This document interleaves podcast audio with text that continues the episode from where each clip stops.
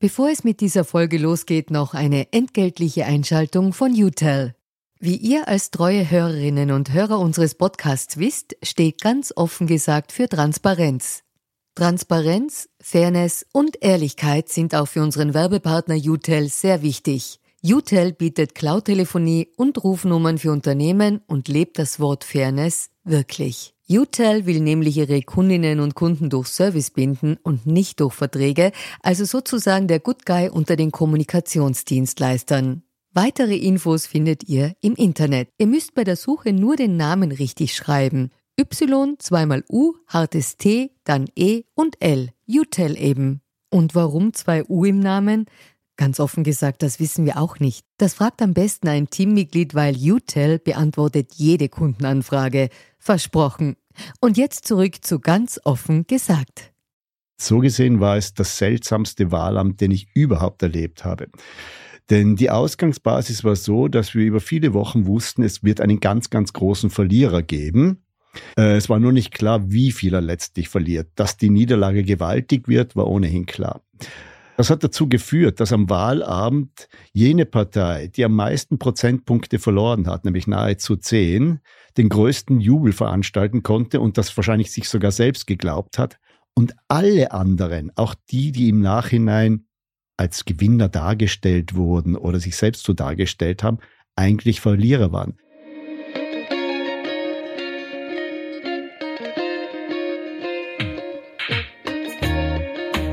Herzlich willkommen bei Ganz offen gesagt, dem Podcast für Politikinteressierte. Mein Name ist Stefan Lasnik und mein heutiger Gast ist Peter Bleikner, Experte für politische Kommunikation. Mit ihm spreche ich über die Ergebnisse der Landtagswahl in Tirol. Wie erklären sich die Verluste der ÖVP und hat das Auswirkungen auf die Bundespolitik? Wie geht es mit den Grünen weiter und was sind die Gründe für die Wahlerfolge der FPÖ und der Liste Fritz? Warum konnten die Neos nicht stärker punkten und wird die SPÖ tatsächlich der Regierungspartner der ÖVP sein?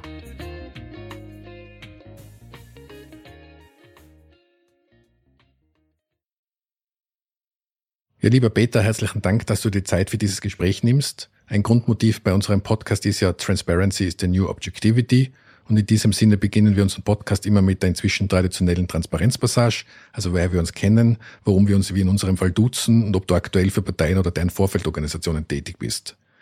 Wir zwei kennen uns ja schon sehr lange. Das erste Mal haben sich unsere Wege gekreuzt eh, vor circa 20 Jahren. Da warst du stellvertretender Chefredakteur bei der Tiroler Tageszeitung und ich Vorstandsassistent. Und außerdem warst du zuletzt bei ganz offen gesagt im Mai 2022 zu Gast. In der Folge 19 2022 haben wir nämlich gemeinsam die Parteitagsrede von ÖVP-Chef Karl Neiheimer analysiert. Das stimmt. Und zum zweiten Teil der Frage, Nein, ich bin bei keiner Partei Mitglied. Ja, ich arbeite für Vorfeldorganisationen und Parteien. Das ist eigentlich inkludiert, wenn man als Berufsangabe Politikanalyst macht. Das ist nämlich lediglich ein Chiffre für Politikberater, aber genau diesen Ausdruck Politikberater scheuen Medien wie der Teufel das Weihwasser. Aber ich möchte auch dazu sagen, ich arbeite parteiübergreifend. Das heißt, meine Dienstleistung ist eine Dienstleistung für alle demokratisch legitimierten Parteien in Österreich. Herzlichen Dank für die Transparenz. Wir haben im Vorgespräch darüber gesprochen. Wir kriegen oft das Feedback von unseren Hörern und Hörern, dass sie diese Transparenz sehr schätzen. Und auch in deinem Fall ist es eine wertvolle Information am Beginn unseres Gesprächs. Unser heutiges Thema sind ja die geschlagenen Landtagswahlen in Tirol. Wir nehmen jetzt diese Folge am 28.09. auf. In Tirol laufen gerade die Sondierungsgespräche. Deswegen würde ich gern mit dir über den Wahlausgang sprechen und die möglichen Optionen können wir nur in der Theorie behandeln, weil wir ja nicht wissen, wie der Stand dann ist, wenn der Podcast veröffentlicht wird. Aber was sind denn zu Beginn aus deiner Sicht die bemerkenswertesten Erkenntnisse aus der Wahl in unserem Heimatbundesland? Für mich die bemerkenswerteste Erkenntnis ist, dass eine absehbare Kommunikationsstrategie sich letztlich nicht nur im Wahlergebnis niederschlagen kann, sondern sogar am Wahlabend dann noch funktioniert. Was war das für eine Strategie? Durch eine Vielzahl, großteils qualitativ bedenklicher Umfragen, wurde über Wochen der Eindruck erweckt, der Absturz der Tiroler Volkspartei würde viel tiefer noch ausfallen, als er letztlich passiert ist. Das gab mehrere Umfragen, die von 25 Prozent eigentlich als Boden auch sprachen. Das wäre gewaltig von ursprünglich 44 Prozent. Einen größeren Gefallen hätte man der Tiroler Volkspartei wahrscheinlich nicht tun können, denn sie konnte über dieses Bedrohungsszenario erstens ein Spiel mit ganz, ganz niedrigen Erwartungen starten, nämlich letztlich diese Umfragen im Schnitt als Vergleichsbasis darstellen, statt der Wahl von 2018. Äh, das Ganze dann unter dem Motto Aufholjagd, das war der Titel der Kampagne von Anton Matle, sogar firmieren lassen. Äh, die Frage ist Aufholjagd wovon? Von 44 Prozent konnte es ja wohl nicht sein. Also eine Aufholjagd gegenüber sehr, sehr fragwürdigen Umfragen. Das Spannende bei diesen Umfragen war dann auch noch, wenn wir den Schnitt der neuen öffentlich gewordenen nehmen, dass diese bei vier Parteien, der SPÖ, der FPÖ, der Liste Fritz und Grün, nahezu punktgenau waren. Bis auf einen Prozentpunkt genau. Allerdings bei der ÖVP um 6,5 Prozent unter dem letztlichen Ergebnis und bei den Neos um 2,5 Prozent über dem Ergebnis. Vielleicht bleiben wir gleich bei dem Punkt, den, den finde ich nämlich sehr spannend und fangen wir wirklich mit der Analyse der ÖVP und des ÖVP-Ergebnisses an. Du hast es schon angeschnitten. Ich finde ja, die Tageszeitung heute hat sehr treffend getitelt, Volkspartei stürzt auf Platz eins ab. Finde ich eine super Formulierung, da steckt nämlich ganz viel drinnen. Also de facto waren es ja 9,6 Prozentpunkte, die sie von den 44,3 auf die 34,7 verloren haben. Und du hast es auch schon angesprochen, es war ja, finde ich, ein kurioser Wahlabend, weil man war der Verlierer der Wahl und trotzdem haben sie irgendwie erleichtert gewirkt. Das hat durchaus mit dem zu tun, was du schon angesprochen hast, denke mit dieser es hätte ja auch noch schlimmer kommen können. Und konkrete Frage, weil du gesagt hast, die ÖVP war dann in der Wahlzelle besser als in den Umfragen. Die Lore Hayek hat in der Folge 25 von ganz offen gesagt, bereits angedeutet, dass sie damit rechnet, dass die ÖVP besser abschneiden wird, als in den meisten Umfragen veröffentlicht, weil es immer nur so war in Tirol, dass dann offenbar in der Wahlzelle, und das ist jetzt meine Interpretation, sich die Leute denken, die Tage davor denken sie sich noch, aber diesmal wähle ich wen anderen, und in der Wahlzelle dann sagen, naja, okay, sie doch wieder. Die ÖVP hat ein solches Spiel schon oft genug gemacht in Tirol. Sie kann das relativ gefahrlos, weil sie letztlich Strukturen bis in die hintersten Täler hat, bis in die letzte Peripherie. Das hängt mit einer enormen kommunalen Stärke zusammen, die wir über die Gemeinderatswahlen jeweils gar nicht so deutlich sehen, wie es in Wirklichkeit ist, weil dort mehr als 90 Prozent der Listen nicht mit dem Emblem ÖVP antreten, sondern als Namenslisten. Aber letztlich ist die Tiroler Volkspartei wahrscheinlich nur noch vergleichbar der niederösterreichischen und schon mit Abstrichen Oberösterreich-Steiermark ähm, die einzige Partei in Österreich, die wirklich noch in den letzten Ortsteilen mit Funktionärinnen, mit Funktionären, mit Mandataren vertreten ist. Es geht für sie eigentlich nur darum, diese Kraft auch wirklich auf den Boden zu bringen. Das heißt, diese Leute zu mobilisieren. Und das geht mit nichts besser als dem Bedrohungsszenario. Leute, es ist ernst. Wenn ihr jetzt nicht läuft, dann sind wir weg. Genau das hat sie gemacht. Um auf etwas anderes zurückzukommen, die Schlagzeile von heute, da muss man dazu sagen, ja, also Christian Nusser gebührt schon langsam der kleine österreichische Nobelpreis für Titel machen. Allerdings sei auch die Frage gestattet, das ist ein Titel für unsere Blase. Ob er das breite Publikum von heute genauer fasst, ist wieder eine ganz, ganz andere Frage. Das ist die Frage, und, wenn man und letztlich, Podcast nicht klären können. Eben. Und letztlich ähm, zum dritten Teil deiner Frage, was Sieger und Verlierer am Wahlabend betrifft. So gesehen war es das seltsamste Wahlamt, den ich überhaupt erlebt habe. Denn die Ausgangsbasis war so, dass wir über viele Wochen wussten, es wird einen ganz, ganz großen Verlierer geben. Äh, es war nur nicht klar, wie viel er letztlich verliert. Dass die Niederlage gewaltig wird, war ohnehin klar.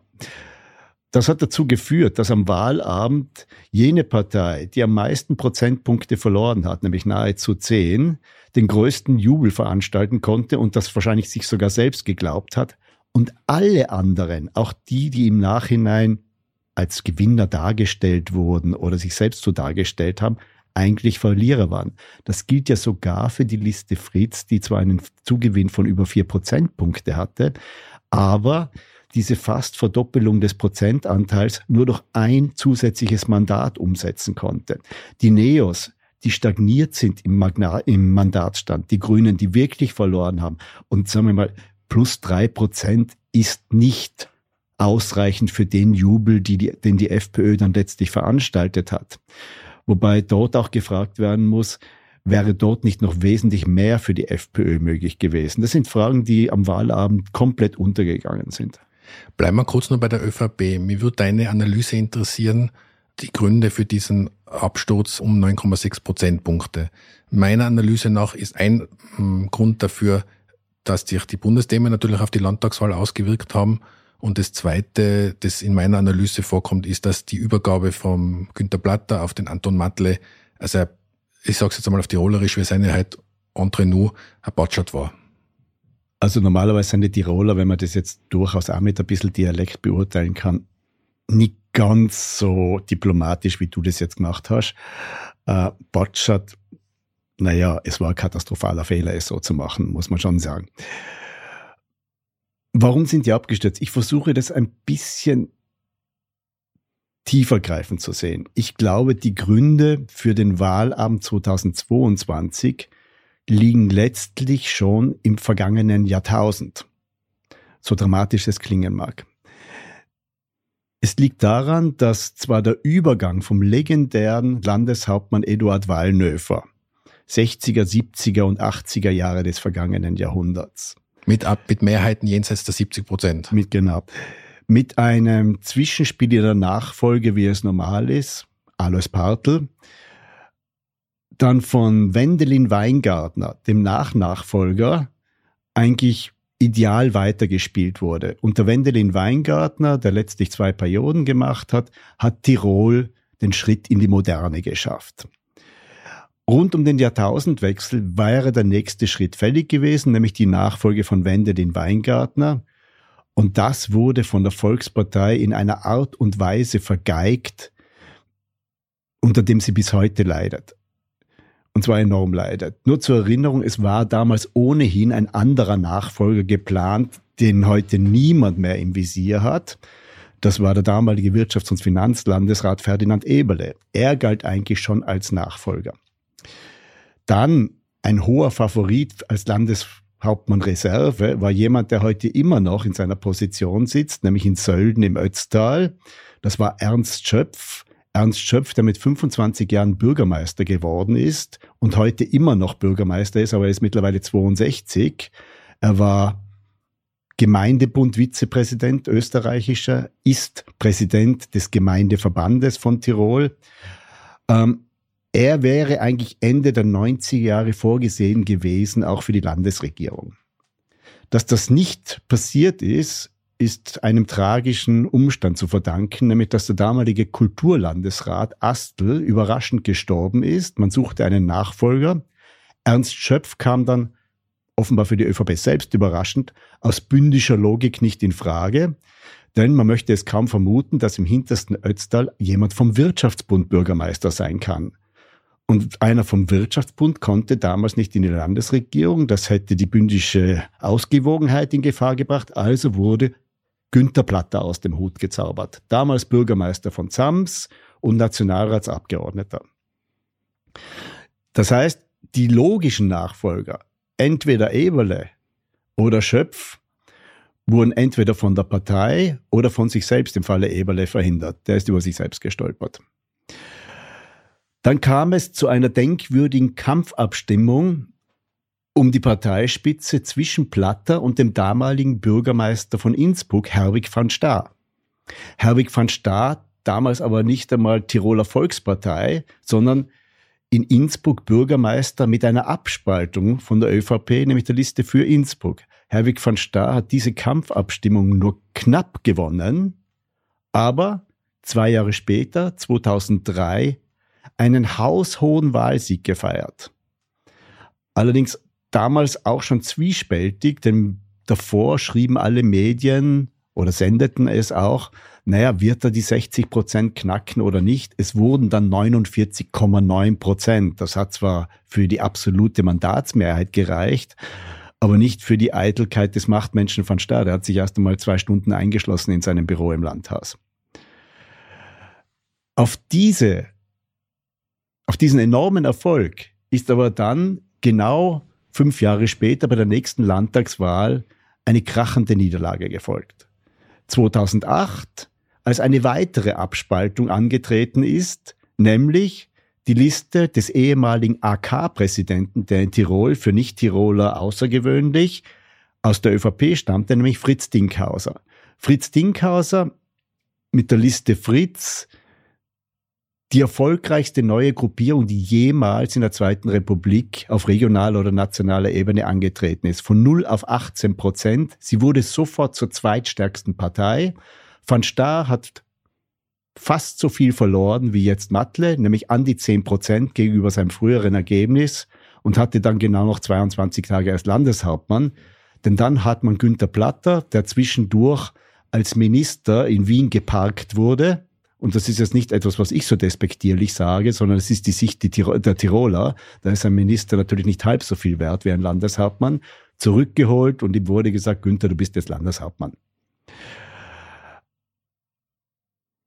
Er hat letztlich in der ersten Phase versucht, die Partei zu stabilisieren. Ähm, das Ganze ist dann allerdings 2013 im bis damals historisch schlechtesten ÖVP-Ergebnis gemündet, nämlich unter 40 Prozent. Er war der, der den Vierer verloren hat. Das war dann eine Phase, als er noch relativ demütig unterwegs war. Als dann 2018 aus diesen 39, irgendetwas plötzlich 44, irgendetwas Prozent wurden, kam es zu einer erstens Fehlinterpretation. Das konnte man am Wahlabend 2018 auch sehr deutlich beobachten, in welcher Selbstzufriedenheit die Tiroler ÖVP dort saß und wie sehr sie versucht hat, den jungen Bundeskanzler zur Seite zu schieben. Also es wurde schon versucht, jeglichen Eindruck zu verwischen, Sebastian Kurz könnte mit dem 5% oder 5% Punkten Zugewinn etwas zu tun zu haben. Und Was wahrscheinlich hat man auch das war. sich dann letztlich selbst sogar geglaubt. Und wozu hat das geführt? Man hat die seit mindestens dem Jahrtausendwechsel überfälligen Reformen noch einmal verschoben. Davor verschoben durch den ständigen Personalwechsel an der Spitze, dann unter dem immerhin aktuell längst dienenden Landeshauptmann Österreichs, Günter Platter seit 14 Jahren, zuletzt einfach in satter Selbstzufriedenheit, ist eh alles lässig. Ein Landeshauptmann, der mit der Botschaft über das Land zog, es geht uns gut, wir haben die geringste Pro-Kopf-Verschuldung Österreichs. Wir haben die geringste Arbeitslosigkeit. Wir haben den größten Tourismus. Wir sind die Besten. Im Grunde genommen durchaus eine vorweggenommene Strategie, wie Kurz sie in seiner Kommunikation sehr oft gemacht hat, besser als die anderen zu sein. Was man nicht dazu gesagt hat, äh, die geringsten verfügbaren Haushaltseinkommen und die höchsten Wohn- und Lebenskosten Österreichs. Das wurde dann immer verschwiegen. Entschuldige, dass ich unterbreche. In dem mhm. Zusammenhang ist es auch interessant, dass ja bei den Wahlmotiven das leistbare Wohnen auf Platz zwei war. Und wer sich in Tirol ein bisschen auskennt, weiß, dass Wohnen und leistbares Wohnen dort ein Riesenthema ist, weil in Wahrheit kann man sich's Wohnen kaum mehr leisten und junge Familien könnten sich zum Beispiel teilweise gar keine neue Wohnung mehr kaufen. Ich glaube, dass die Erzählung einfach nicht mehr funktioniert, dass es uns in Tirol gut geht. Und ich kann das einfach begründen.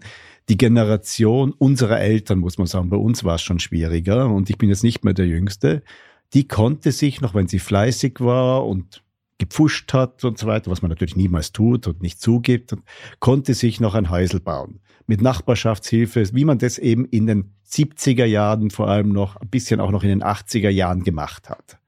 Mittlerweile können nicht nur Gutverdiener, sondern selbst Bestverdiener sich kaum noch etwas wirklich Eigenes leisten, zumindest kein eigenes Haus, wenn sie nicht zugleich auch Erben sind. Und diese Entwicklung ist seit Jahrzehnten absehbar und es wird nicht wirklich etwas dagegen getan. Die Politik schaut hilflos zu, ähm, wird dann wahrgenommen als letztlich gefangen im Einfluss von Personen, die an diesem Immobilienboom dann in irgendeiner Weise verdienen. Im Vorgespräch hast du einen interessanten Aspekt eingebracht und damit würde ich gerne den Punkt ÖVP dann abschließen. Du hast jetzt davon gesprochen, dass Reformen eigentlich jetzt schon lange hinausgeschoben werden und du hast im Vorgespräch gesagt, du siehst noch einen anderen Aspekt, nämlich auch die Verstädterung Tirols in der Inntalfurche. Also für die Nicht-Tiroler Zuhörerinnen und Zuhörer, also Tirol besteht ja im Wesentlichen aus dem Inntal. Das geht von grob gesagt Landeck bis nach Kufstein und dazwischen drin ist die Stadt Innsbruck. Und dann gibt es natürlich einige Seitentäler. Und die Seitentäler sind sehr großteils sehr ländlich organisiert, während die Inntalfuche sich immer mehr zu einer großen Stadt eigentlich entwickelt. Ja, sie wurde von Wissenschaftlern auch schon Tirol City genannt. Also dieser Raum eben, du hast ihn schon genannt, von Landeck bis Kufstein, circa 150 Kilometer, äh, relativ breites Tal. Ähm, das, was ich zuerst geschildert habe, war eigentlich eh nur die Ouvertüre zum Versäumnis der ÖVP. Sie hat letztlich den großen Megatrend, also den Megatrend Heimat missinterpretiert.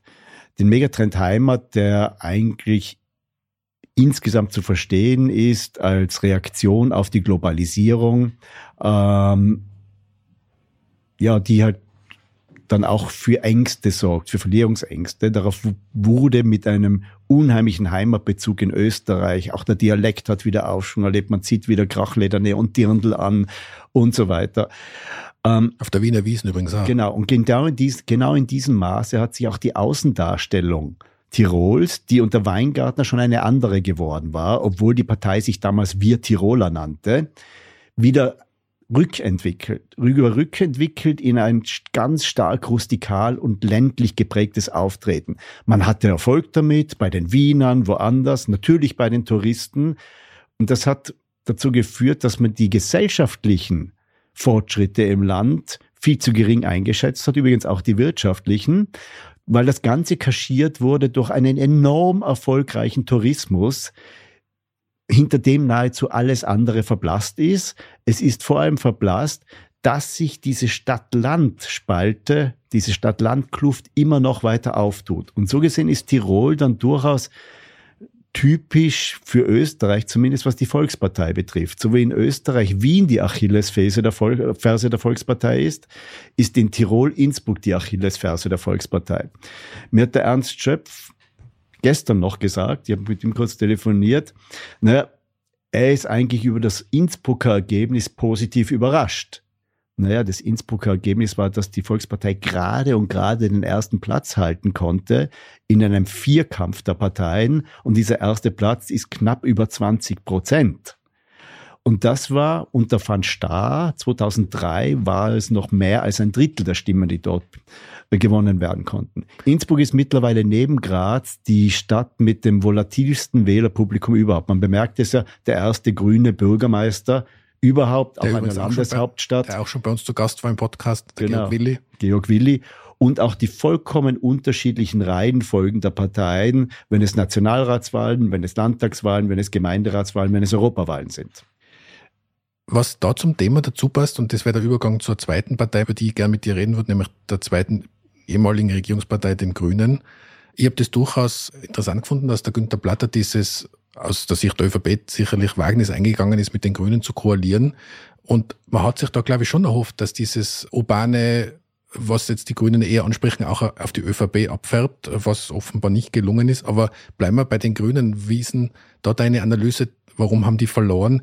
Also eine Beobachtung von mir ist, dass ich den Wahlkampf nicht besonders glücklich gefunden habe. Auch diese Doppelspitze ist überhaupt nicht zur Geltung gekommen in meiner Wahrnehmung. Also die Doppelspitze aus GB Meyer und Petra Wohlfahrtsstädter die hat aus meiner subjektiven Sicht heraus keine Kraft entwickelt im Wahlkampf. Dazu kommen sicher die Bundesthemen, die den Grünen auch nicht in die Hände gespielt haben und meiner Interpretation nach schon ein gewisses Unverständnis in ihrer Kernwählerschaft über viele Maßnahmen, die sie aus Koalitionsräson mitgetragen haben.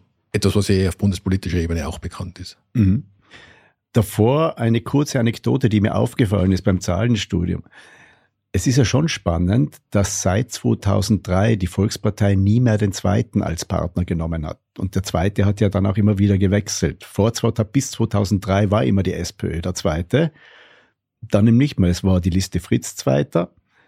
Es war die SPÖ zweiter. Es ist jetzt die FPÖ zweiter. Der Koalitionspartner ist dann immer ein anderer. Die Grünen sind über sich selbst gestolpert. Ich glaube, eines hast du in bewährter Diplomatie unterschlagen. Was den Grünen am meisten geschadet hat, ist, dass sie als Ministranten wahrgenommen wurden. Also letztlich als Junior, der allzu viel vom Senior abnickt. Auch das, was sie auf Bundesebene spüren und was dort aber zu anderen Reaktionen geführt hat, nämlich zur Polarisierung innerhalb der Koalition, zu Profilierung auf Kosten des Partners.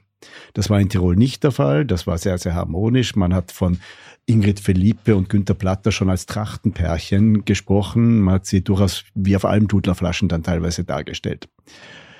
Dazu kommt, dass die alte Kluft innerhalb der Tiroler Grünen, die jetzt nicht unbedingt den Linien folgt, die wir vor allem aus Deutschland kennen, zwischen Fundis und Real, Realos. Aber letztlich ist von den Gründungstagen der Grünen zwischen den Vereinten Grünen Österreichs und der alternativen Liste äh, immer noch eine Links-Rechts-Spaltung natürlich vor allem da, dass die schon bei der Kür von Georg Willi als Bürgermeister aufgebrochen ist. Das war gar nicht so klar, dass man ihn unterstützt, obwohl vollkommen klar für Außenbeobachter war, dass nur er die Chance auf dieses Amt hat.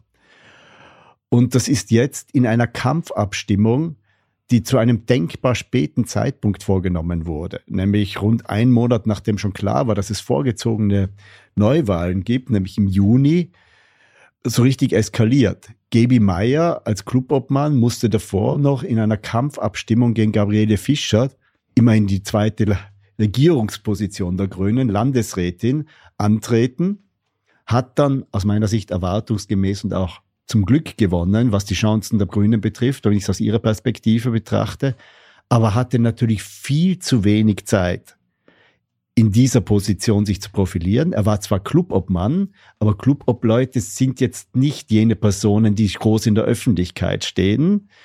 Und Ingrid Verliebe hat den gleichen Fehler gemacht wie Günter Platter gegenüber Anton Matle. Auch sie hat das Feld nicht geräumt, hat nicht sofort äh, Gibi Meyer in die Regierung gelassen, sondern er musste als Clubobmann letztlich seine Kampagne führen.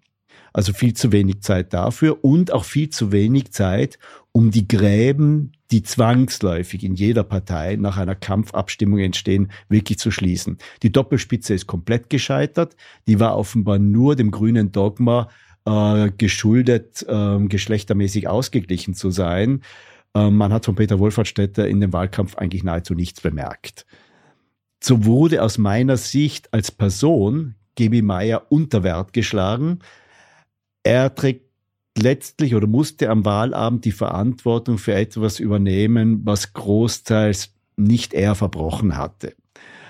Das könnte aber in weiterer Folge dazu führen, dass er und die Grünen auf Dauer unterschätzt werden.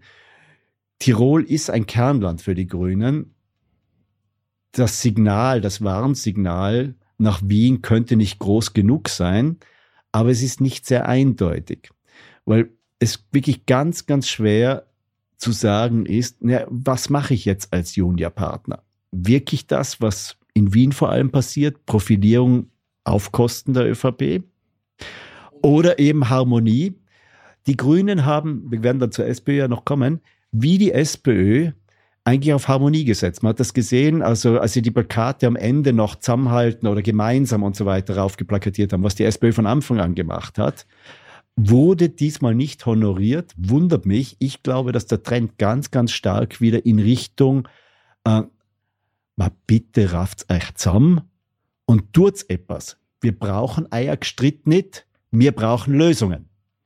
Ich bin jetzt selber neugierig, weil wir werden nur auf die Optionen zu sprechen kommen, aber ich gehe mal davon aus, dass die Grünen nicht Teil der Regierung sein werden, der nächsten, und damit eine Oppositionspartei sein werden. Der Gebi Meyer hat ja schon bewiesen, dass er gute Oppositionspolitik machen kann, in der Zeit, wo die Grünen nicht in der Regierung waren. Also ich gehe davon aus, dass die Tiroler Politik da durchaus eine sehr angriffige grüne Opposition erleben wird, die man jetzt natürlich in den vergangenen Jahren als Koalitionsraison so nicht gesehen hat. Lass uns bitte zur nächsten Partei gehen, zur FPÖ. Die FPÖ hat ja 3,3 Prozentpunkte dazugewonnen, also von 15,5 auf 18,8. Wieder meine subjektive Wahrnehmung. Sie haben einen soliden Wahlkampf geführt, wobei ich meine solide nicht inhaltlich oder dass sie die Inhalte teilen, die in dem Wahlkampf produziert worden sind, sondern eher so, es war ein klassischer FPÖ-Wahlkampf. Ich kann mich zum Beispiel erinnern an große Plakate an Autobahnauffahrten mit einem riesigen Flugzeug drauf, sinngemäß äh, die Kriminellen ich glaube, Asylwerber äh, können abgeschoben und solche altbekannten Slogans. Aber es dürfte angekommen sein bei den Wählerinnen und Wählern. Was ich da spannend finde, ist, dass das der FPÖ gelungen ist, viele Nichtwählerinnen zu mobilisieren. Also ihr Zugewinn beruht im Wesentlichen, zumindest zahlenmäßig, auf der Aktivierung von Wählerinnen und Wählern, die letztes Mal nicht zur Wahl gegangen sind. Ja, das ist dir verhältnismäßig am besten gelungen, neben der ÖVP übrigens, die auch relativ und zwar überraschend viele Nichtwählerinnen gewinnen konnte. Ähm, ich glaube, der Clou letztlich für diesen 3% Zuwachs war dann doch, naja, die Renaissance oder Neuauflage eines alten FPÖ-Schmähs, nennen wir es mal so, Duell um. Es gab schon ein Duell um Wien, das haben sie verloren. Es gab schon ein Duell um Österreich, das haben sie verloren, jeweils mit HC Strache. Aber es hat ihr Potenzial bestmöglich mobilisiert, motiviert, eben in die Wahlzelle zu gehen. Das war sicher die richtige Entscheidung, diesen vollkommen irrealen Landeshauptmannanspruch zu erheben. Wobei ich glaube, dass die FPÖ noch mehr rausholen hätte können, wenn der Spitzenkandidat Markus Abwärtsger nicht und alle, die ihn näher kennen, sagen, das verstehen sie eigentlich aufgrund der ihnen bekannten Persönlichkeitsstruktur von ihm überhaupt nicht, von Anfang an einer der treuesten Vasallen des Parteichefs Herbert Kickel wäre. Ansonsten wirkt Markus Abwärtsger eigentlich wie eine sehr, sehr logische Fortsetzung der Tiroler Freiheitlichen, wenn ich sage, die haben ihre Tradition in Siegfried Dillersberger, dem langjährigen Bürgermeister von Kufstein, der auf allen Ebenen im Landtag, im Nationalrat vertreten war, oder auch Horst Wendling, Bürgermeister von Kitzbühel, nicht umsonst wie abwärts auch Anwälte und auch mit diesen großen Strahlwirkungen ins bürgerliche Lager hinein. Das gelte auch für ihn. Äh, wahrscheinlich wäre er für viele sonst ÖVP-Wähler oder latente ÖVP-Wähler leichter wählbar gewesen, ohne diese Nähe zu Kickel. Man müsste es wirklich tiefer noch, als es jetzt die Wählerströme zeigen, analysieren, ob wenn es so gewesen wäre, ob er dann vielleicht weniger Protestwähler bekommen hätte, ob er dann vielleicht weniger aus dem Nichtwählerbereich geholt hätte. Dazu braucht es aber wirklich tiefergehende Analysen, dazu braucht man weitere Umfragen, was letztlich die Motive waren. Äh, drei Prozent Zuwachs ist jetzt auch nicht der ganz, ganz große Gewinn und unter 20 Prozent liegt unter dem Potenzial, wie die ÖVP derzeit in Österreich insgesamt gesehen wird. Äh, die FPÖ, Entschuldigung, derzeit insgesamt in Österreich gesehen wird. Die FPÖ ist ja laut allen aktuellen Umfragen, auch den qualitätvollen, eher auf Platz zwei als auf Platz drei derzeit zu sehen. Kommen wir vielleicht zum zweiten Wahlgewinner würde ich jetzt den nennen, nämlich der Liste Fritz. Für mich war das zugegebenermaßen die Überraschung des Abends. Ich hätte damit nicht gerechnet, dass die sich von 5,5 auf 9,9 Prozent steigern. Was ist da deine Analyse? Meine Vermutung, aber die ist nicht fundiert, ist, da sind viele enttäuschte ÖVP-Wählerinnen und Wähler dabei, vielleicht auch welche, die der Kickelkurs der FPÖ dann doch zu steil ist, die dann sagen, okay, die ÖVP wähle ich diesmal nicht, aber die Liste Fritz ist eine ÖVP-Abspaltung, dann wähle ich die Liste Fritz, dann habe ich ein bisschen ÖVP doch noch drinnen. Wobei, da möchte ich gleich noch einen Satz dazu hängen. Ich finde, die, die Liste Fritz hat sich sehr von der ÖVP emanzipiert inzwischen. Also die Liste Fritz hat sich komplett von der ÖVP emanzipiert. Das kommt ja auch in ihrer klaren Ansage zum Ausdruck, dass sie obwohl Grundverständnis, wir sind eine Oppositionspartei bisher, sie hat sich ja bisher jeder Regierungsbeteiligung verschlossen. Dies ist der erste Wahlkampf, in dem sie sagt, nein, wir stehen auch für eine Regierung zur Verfügung, aber nur ohne ÖVP. Das zeigt ja schon, wie stark diese Emanzipation ist. Ich glaube, die Liste Fritz ist eine Hauptursache, wieso die Partei, über die wir noch reden werden, weniger gewonnen hat, nämlich die SPÖ, weil die Liste Fritz seit jeher, noch bevor sie gegründet wurde, letztlich ein Grund war, warum die Sozialdemokraten in Tirol nicht ein bisschen stärker sind, weil eben diese Neugründung des früheren AK-Präsidenten sehr viele Sozialthemen, die sonst von der SPÖ abgedeckt werden, bedient. Da stimme ich deiner Analyse vollkommen zu weil über die Jahre hinaus natürlich auch in Tirol mehr noch als in anderen Bundes, als in anderen schwarzen Bundesländern geprägt wurde. Na, zu die Sozis, das geht gar nicht. Also letztlich wirklich, ja auch im übertragenen Wort sind rote Tücher. Ja. Für, für jemand, der früher ÖVP gewählt hat. Also direkte Wählerwanderungen zwischen ÖVP und SPÖ sind eher selten. Wir werden bei der SPÖ noch dazu kommen, dass das diesmal durchaus anders war. Ja. Ich glaube, honoriert wurde ihre wirklich sehr konsequente Oppositionsarbeit und auch ein sehr kongeniales Führungsduo.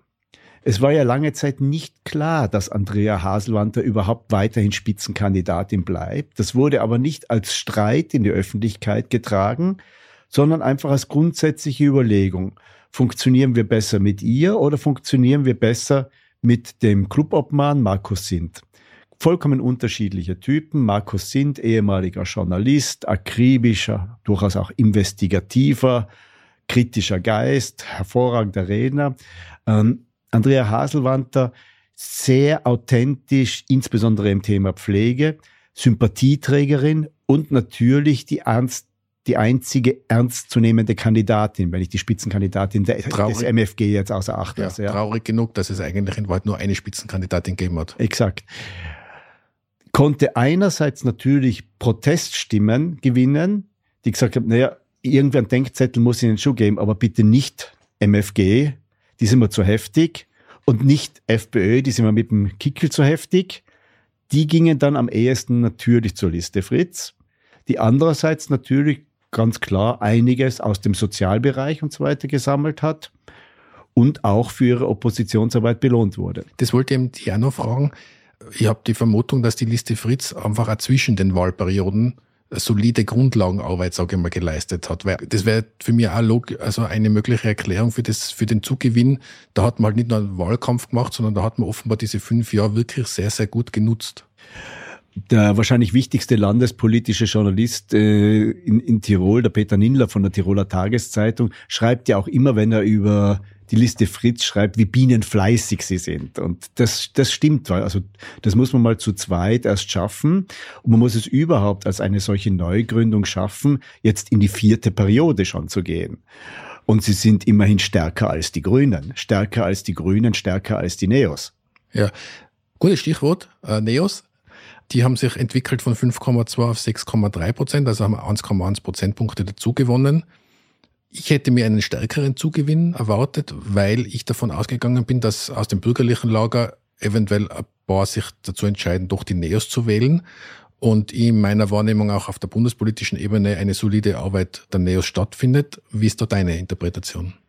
Sehe das ähnlich, würde sagen, sie sind einfach dann zwischen allen Stühlen gesessen zwischen allen Stühlen.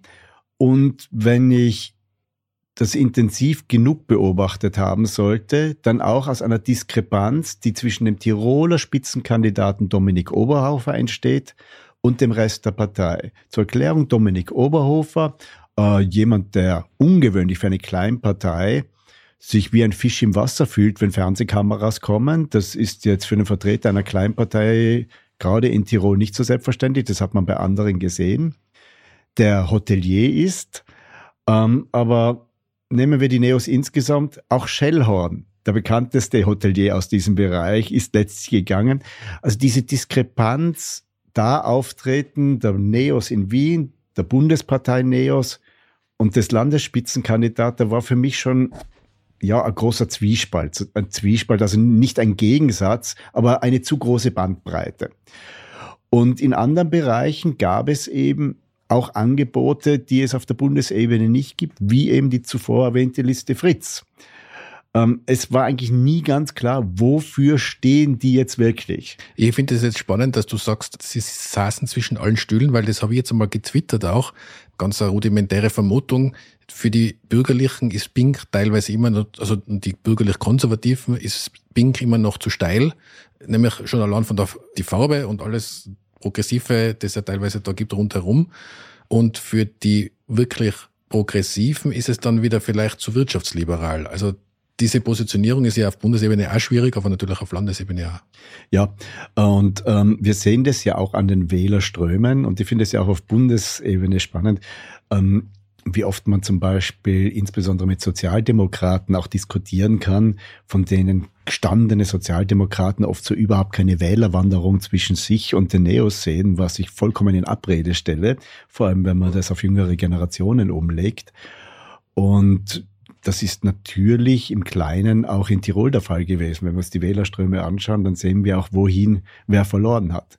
Letztlich konnten die Neos in Tirol wahrscheinlich zu wenig beantworten, wofür steht ihr?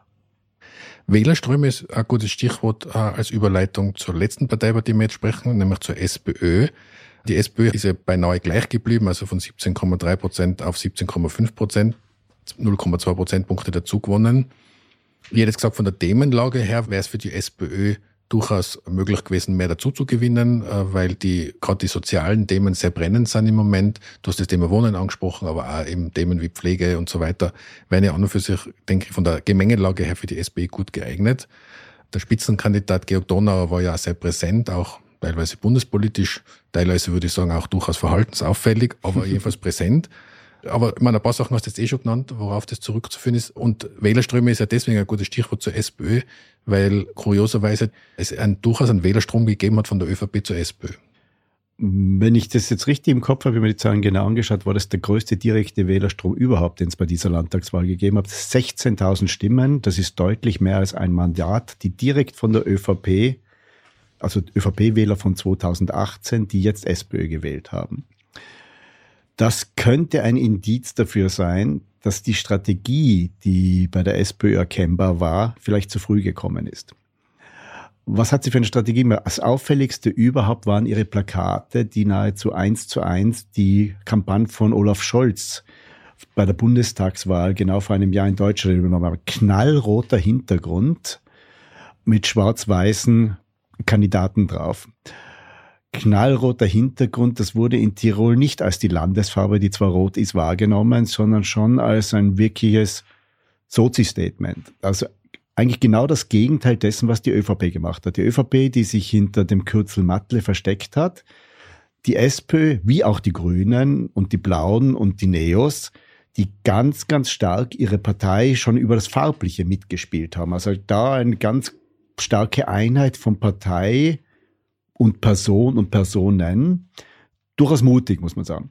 Äh, Aber noch da, mutiger war wahrscheinlich die Ansage, von vornherein zu sagen, naja, wir wollen in die Regierung, nona net, das will die SPÖ immer. Aber dann nur in eine Zweierbeziehung, das war sicher mutig. Ob es richtig war, ist eine andere Frage.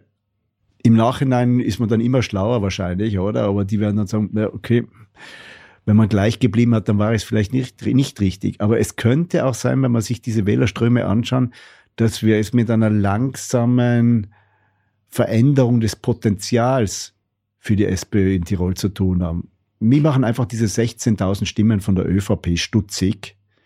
Das ist sonst eine direkte Wählerwanderung, die unmöglich ist. Und ich glaube, da kommt man dem Ganzen näher, wenn wir die Person Dornauer, die du schon genannt hast, in ihrer Vielschichtigkeit betrachten. Einerseits dieser Fettnäpfchenhüpfer aus dem Jahr, glaube 2019 vor allem noch, also in den Anfangsjahren, wo er wahrscheinlich kaum eine Gelegenheit ausgelassen hat, um eine, oft Negativschlagzeile zu erzeugen.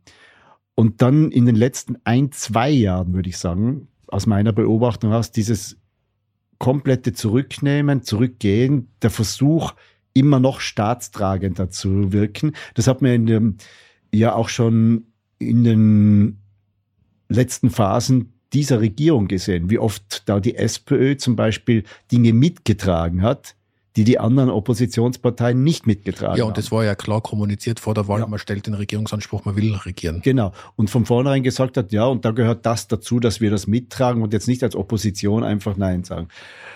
Wirkt so, als sei das als längerfristiges Projekt gedacht, kommt natürlich immer darauf an, wie sehr dann letztlich jemand an der Spitze bleiben kann. Auch die SPÖ hatte viele Wechsel hinter sich. Erscheint mir jetzt allerdings so einig wie schon lange nicht mehr. Man hat es insbesondere bei den Kommunalwahlen heuer im Frühjahr gemerkt, wo sie doch überraschende Gewinne machen konnte. Also eine junge Bürgermeisterin in Schwarz, ein junger Bürgermeister im Heimatort von Günter Platter in Zams. Das waren dann doch außergewöhnliche Erfolge. Das heißt, sie hat sich in diesen fast zehn Jahren Opposition zweifellos verändert, wahrscheinlich regeneriert. Insofern bringt uns das zur letzten Frage, nämlich zu der Frage, welche Koalitionsvarianten sind jetzt wahrscheinlich. Wie gesagt, wir nehmen am 28.09. diese Folge auf. Es werden jetzt gerade Sondierungsgespräche geführt, dann wird man in Regierungsverhandlungen eintreten. Was ich in dem Zusammenhang auf jeden Fall spannend finde, ist, dass Anton Matle sich vor der Wahl festgelegt hat, es kommen für ihn prinzipiell verschiedene Regierungsvarianten in Frage, aber keine mit der FPÖ. Das finde ich ein bemerkenswertes Statement, nämlich einerseits ist es ja, finde ich, für die Transparenz den Wählerinnen und Wählern gegenüber sehr lobenswert, wenn man davor sagt, mit wem man koalieren würde und mit wem nicht.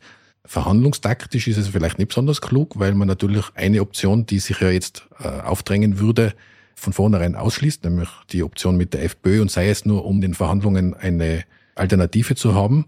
Allerdings, wenn man den Günter Platter kennt, würde ich jetzt unterstellen, dass ein Grund, den Anton Matle als seinen Nachfolger auszuwählen, ja war, dass er durchaus diese Politik mit der FPÖ nicht zu koalieren, die der Günter Platt jetzt nie so offen kommuniziert hat, aber im kleinen Kreis sehr wohl kommuniziert hat, dass man die fortsetzen wollte. Das glaube ich auf jeden Fall, dass das ein Grund war, wieso Platter Matle gewählt hat. Also und sich als Nachfolger nicht nur gewünscht hat, sondern ihn installiert hat, das auf jeden Fall. Andererseits finde ich ähnlich wie diese Zweier-Aussage der SPÖ, auch diese Aussage von Matle, dieses Ausschließen, vielleicht ist das die Zukunft in einer zersplitterten Parteienlandschaft. Tirol ist ja da doch ein Vorreiter. Hier gibt es schon länger sechs Parteien im Landtag, als jetzt in Oberösterreich, wo das zum Beispiel erst seit einem Jahr der Fall ist. Und in vielen anderen Landesparlamenten ist es noch, siehe Kärnten, da gibt es noch vier, noch wesentlich weniger vielfältig. Das führt, glaube ich, auch dazu, dass die Wählerin und der Wähler wissen will, in welchen Formationen ist denn was vorstellbar. Also dieses Spiel, das wir auf Bundesebene oft machen, ja, wieso denn nicht der Flotte Dreier statt wie üblich, ähm, ja, mit den Sozialpartnern Rot-Schwarz oder Schwarz-Rot. Das ist ja auf Landesebene noch in wesentlich mehr Varianten möglich. Und es wurden ja auch schon einige durchgespielt. In Salzburg haben wir eine Dreierkoalition. In Kärnten hatten wir eine Dreierkoalition. Die Grünen sind mittlerweile, wenn sie nicht überraschend jetzt doch noch in Tirol zum Zug kommen sollten, schon aus der, aus der vierten Landesregierung rausgeflogen, nachdem sie in den Nullerjahren eine nach der anderen erklimmt haben. Ich glaube, es wird eher guter Stil werden, zu sagen, mit wem man kann und mit wem man nicht kann, ohne sich jetzt nur auf einen Partner festzulegen. Ich will jetzt nicht die italienischen Verhältnisse bemühen, die von der ÖVP Tirol schon einmal sehr erfolgreich als nicht erstrebenswert plakatiert wurden. Ich aber was erinnern, Tirol darf nicht Italien werden mit so einem kleinen Cinquecento am Plakat war das damals. Ja, es war ein Cinquecento am Plakat und am Steuer saß Silvio Berlusconi, der voll gegen die Wand gekracht ist. Aber die italienische Wahl am gleichen Abend wie die Tiroler jetzt zeigt uns ja doch, dass dieses Informationen vielleicht nicht ganz so schlecht ist, auch wenn wir ganz anderes Wahlrecht haben. Und zwar nicht deshalb, weil die Rechten dort gewonnen haben, aber letztlich, damit die Wählerin der Wähler sich auskennt. Ich glaube, dass das eher üblich werden wird. Was Spannendes ist, ich muss vorausschicken, alles andere als Schwarz-Rot würde mich enorm überraschen. Also ich rechne eigentlich fest. Die Frage mit, hätte da eh nicht der Sport, aber ich re, also ich rechne fest mit Schwarz-Rot. Da müsste in den Verhandlungen zwischen den beiden schon extrem viel schiefgehen, dass dann doch noch eine Dreier-Variante genommen wird. Und die Zweier mit der FPÖ schließe ich wirklich aus, weil ich mir sicher bin, dass Anton Matle Landeshauptmann wird was ja vor dieser Wahl nicht so klar war. Und dass er auch zu seinem Wort steht, weil das ist, das höre ich sehr oft, dass der das, Anton Matle er hat Handschlagqualität. Handschlag, er hat Handschlagqualität. Er hat einiges von seinem Image, das er davor hatte, positiv Image im Wahlkampf mutwillig kaputt gemacht. Das waren vor allem seine bundespolitischen Äußerungen. Also ob das jetzt äh, ob das jetzt in Richtung der Sanktionen gegen Russland war, die man überdenken müsse, bis zum Klimabonus. Äh, den man den Asylwerbern nicht geben dürfe. Da war schon populistisches Zeug dabei, das man ihm nicht zugetraut hätte, für das er nicht gestanden ist, das er sich ja ehrlich gesagt besser erspart hätte. Aber man kann davon ausgehen, dass das Wort Nein zur FPÖ bei ihm hält. Spannend wird aus meiner Sicht vor allem, dass es innerhalb der Landesregierung aus meiner Sicht für die ÖVP absolutes Neuland gibt, sie wird noch nie einen so starken Partner gehabt haben. Warum ist das so? Die SPÖ hatte bisher immer höchstens zwei Landesräte. Seit 1945. Sie hat in 68 Jahren dieser 77 Jahre hat sie mitregiert, ursprünglich noch im, Präpo, im Proporz, danach eben auch als Koalition und es war das höchste Gefühle immer der zweite Landesrat. Aufgrund der jetzigen Verhältnisse bei einer achtköpfigen Regierung gehe ich davon aus, dass sie nahezu sicher einen dritten Landesrat bekommen muss. Denn sie hat halb so viele Mandate wie die ÖVP. Ich wüsste nicht, wie man es anders machen sollte. Auch wenn die Regierung verkleinert wird, wie das unter Herbig van Staar schon der Fall war, auf sieben Köpfe, da hat man dann die SPÖ dann damals noch auf zwei Landesräte gehalten. Aber damals war das Verhältnis auch erst 9 zu 20 Mandate. Nun ist die SPÖ erstmals in Mandaten zumindest halb so stark wie die ÖVP. Das könnte in einer achtköpfigen Regierung eigentlich nur heißen, der dritte Landesrat, sonst geht das nicht. Das wird etwas sein, woran die ÖVP kauen muss. Das wird dann auch spannend, wie die Ressorts verteilt werden, wie die Kompetenzen verteilt werden. Deinen Worten entnehme ich, und das wäre ja meine Abschlussfrage gewesen, nach der Wahl, die ÖVP bleibt ja das Machtzentrum im Land und über die Verbindungen, die du heute angesprochen hast, bis in die Täler rein, bis in die hintersten äh, Gemeindeämter rein, die bleibt ja bestehen. Und die SPÖ wird voraussichtlich ein Out-Junior-Partner werden. Also hätte ich gesagt, bleibt eigentlich eh wie immer. Aber wenn ich dir jetzt genau zugehört habe, glaubst du nicht, dass alles wie immer bleibt? Nein, ich glaube nicht, dass alles wie immer bleibt. Ich glaube, dass die spätestens seit der Regierung Schüssel so richtig aufgebrochene Feindschaft geradezu zwischen ÖVP und SPÖ letztlich an ein Ende geraten muss. Es gibt gemeinsame Feinde für diese einst ausschließlich staatstragenden Parteien. Für diese einst Volksparteien. Die, für diese beiden Volksparteien, die über viele Jahrzehnte in der Zweiten Republik mehr als 90 Prozent der Stimmen bei Nationalratswahlen hatten, die gemeinsam auch bei Landtagswahlen oft über 90 Prozent der Stimmen hatten. Mit der Regierung Schüssel damals ist ein unheimlicher, wirklich Hass teilweise der Funktionärinnen und Funktionäre aufeinander, und zwar beiderseits, da sind sie sich nicht schuldig geblieben, aufgetaucht. Ich glaube, dass das mehr als 20 Jahre danach an einem Punkt angelangt ist, wo beide einstigen Volksparteien diese grundsätzlichen Positionen zueinander überdenken müssen. Sie sind immer noch die beiden die Parteien, die am ehesten als staatstragend wahrgenommen werden. Einerseits weil sie es waren über Jahrzehnte, andererseits, weil sie nach wie vor die Parteien sind, die die regionalen Parlamente beherrschen, jetzt wieder mehr denn je. Wir bekommen nach der Steiermark dort schwarz-rot, Kärnten dort rot-schwarz, nun noch einmal schwarz-rot. Und schauen wir mal, was dann passiert, wenn in Niederösterreich die ÖVP dann doch, ist zwar eine Proporzregierung, einen Partner braucht, Schauen wir, was passiert, wenn in Salzburg gewählt wird, ob es da nicht dann doch wieder etwas mit dem zweiten werden kann. Das heißt, das hat jetzt durchaus einen weiteren Modellcharakter, was hier passiert. Und das gilt insbesondere auch durchaus für die persönlichen Verhältnisse der Mandatarinnen und Mandatare zueinander, nicht nur auf der Regierung. So gesehen hat das meiner Meinung nach vom Sonntag deutliche oder kann deutlichere Auswirkungen auf unsere Demokratie insgesamt haben, als eine kleine Landtagswahl es sonst hat. Als Modellfall, na, geht's miteinander? Was lässt sich da noch machen? Wir mit den Sozialpartnern.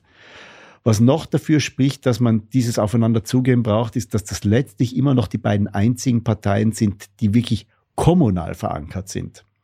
Die Zahl der FPÖ-Bürgermeister in Österreich hält sich nach wie vor in Grenzen. Ja, wir haben einen Bürgermeister der FPÖ in Wels. Das ist aber dann auch schon die größte Stadt mit 60, 70.000. Aber sonst die Großstädte keine einzige. Und auch in der Fläche fehlt das. Die Grünen haben es in über 30 Jahren Parteigeschichte nicht geschafft, in den Gemeinden wirklich so stark Fuß zu fassen. Und Ausnahme gilt, Innsbruck. Ausnahme Innsbruck, ja, aber nach über 30 Jahren. Und dort, hm, ich will ihm nicht zu nahe treten, aber der Georg Willi hat im Land einfach immer als der bessere Schwarze gehalten.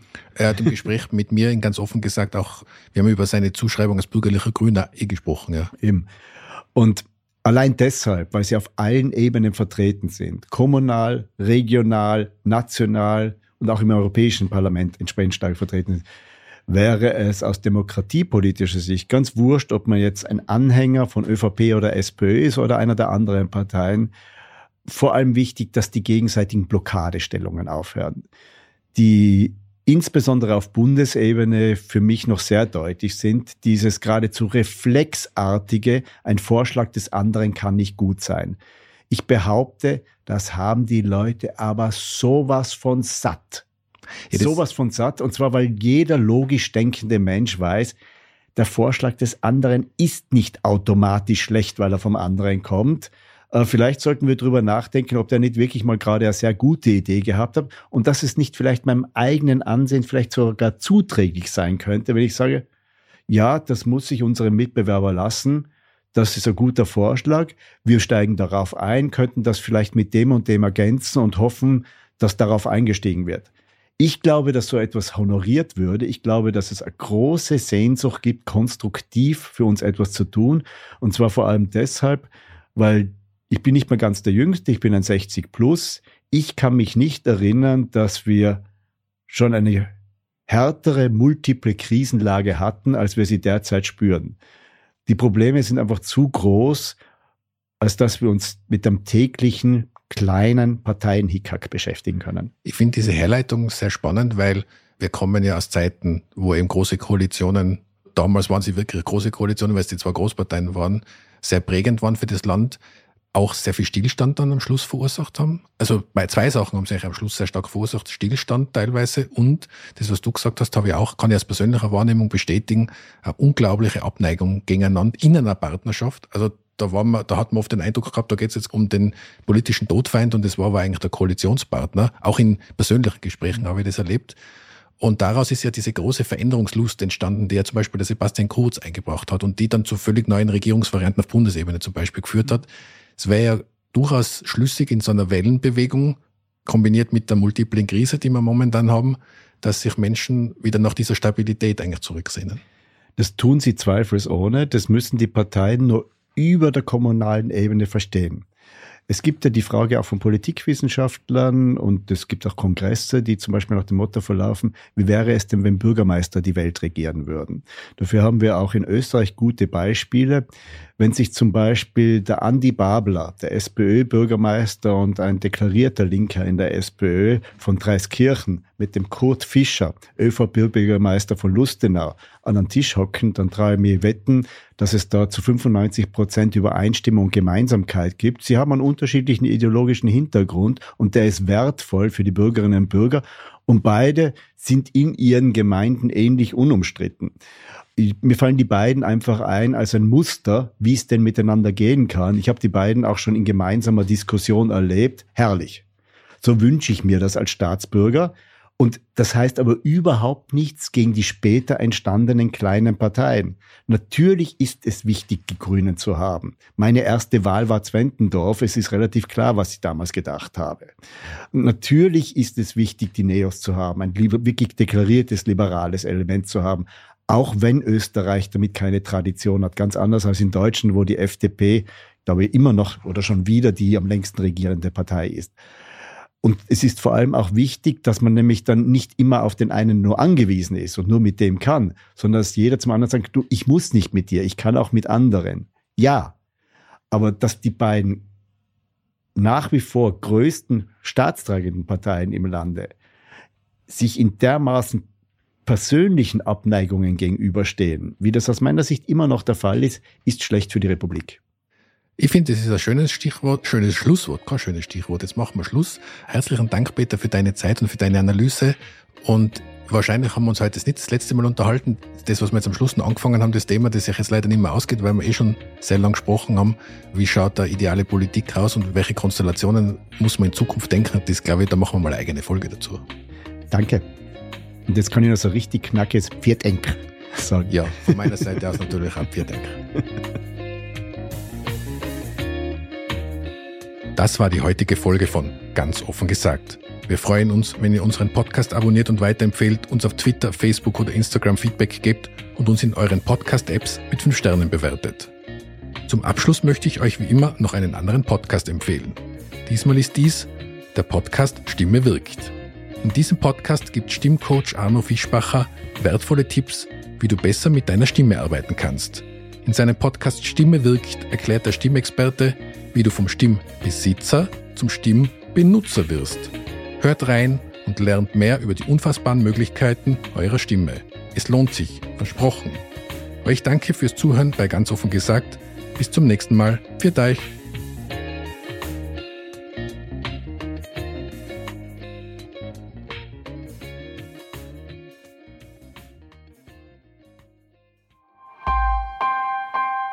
Missing Link